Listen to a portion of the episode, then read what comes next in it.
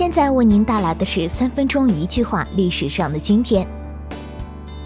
一一三四年的今天，西班牙威武的阿方索一世去世。阿方索一世是西班牙收复失地运动的代表人物，他曾从摩尔人手中夺回了萨拉戈萨。一三八零年的今天，库里科沃大会战爆发，莫斯科率领罗斯联军八万，在顿河畔的库里科沃原野上迎战蒙古率领的十余万大军。一四七四年的今天，意大利著名诗人阿里奥斯托出生。他用优美笔触描绘大自然的美，同时进行着对中世纪宗教偏见和禁欲主义的批判。一五零四年的今天，大卫像在佛罗萨正式展出，为表现决战巨人歌利亚时的神态，高四点三四二米，重五千多公斤，每年吸引不少游客参观。一八四一年的今天，捷克作曲家德沃夏克出生。他被誉为19世纪捷克最伟大的作曲家之一，同时也是捷克民族乐派的主要代表人物。1893年的今天，中国现代数学家陈建功出生，他的研究领域涉及正交函数、三角级数、函数逼近等，也是我国函数论研究的开拓者。1894年的今天，德国科学家汉姆霍茨逝世。曾担任科尼斯堡大学生物学副教授，同时在演讲中第一次以数学方式提出能量守恒定律。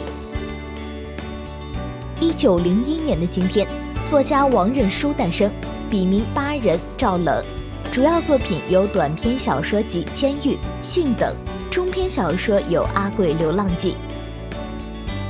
一九零四年的今天，收回利权运动兴起。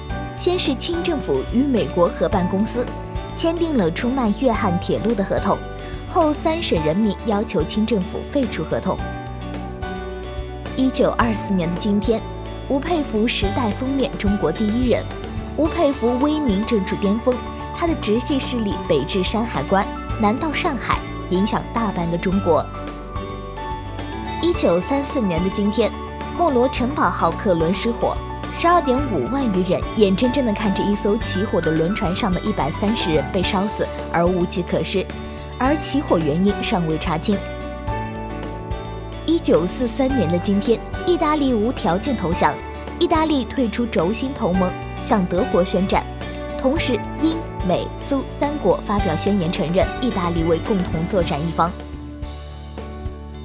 一九四五年的今天，对美广播员东京玫瑰被捕。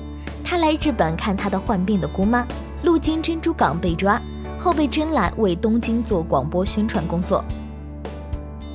一九五一年的今天，旧金山对合约签订，五十二个国家召开购核会议，其中中国没有被邀请。最后，四十八个国家签署旧金山对日购核条约。一九五六年的今天，中国成功试制新型喷气式飞机。随后获批准批量生产，中国成为世界上少数几个能够成批生产喷气飞机的国家之一。